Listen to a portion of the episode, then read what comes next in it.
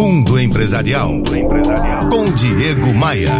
Oferecimento RH Vendas. Recrutamento e seleção de vendedores. rhvendas.com.br. Cintia é arquiteta autônoma e, com o intuito de alavancar a carreira, criou algumas estratégias para atrair clientes novos e promover uma reaproximação com os antigos. Como estratégia, ela me contou que elaborou uma marca, criou um site para essa marca, fez uma fanpage no Facebook e confeccionou cartões de visitas com um designer arrojado e atraente. Contudo, Cintia ainda não conseguiu ter retorno dessas mídias.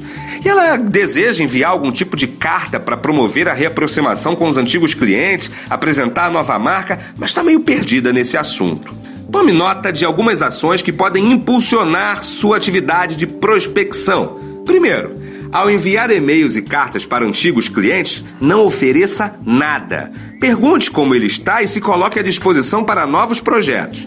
Segunda ideia, participe de pelo menos um evento por mês. Pode ser uma feira de negócios, um seminário, um curso.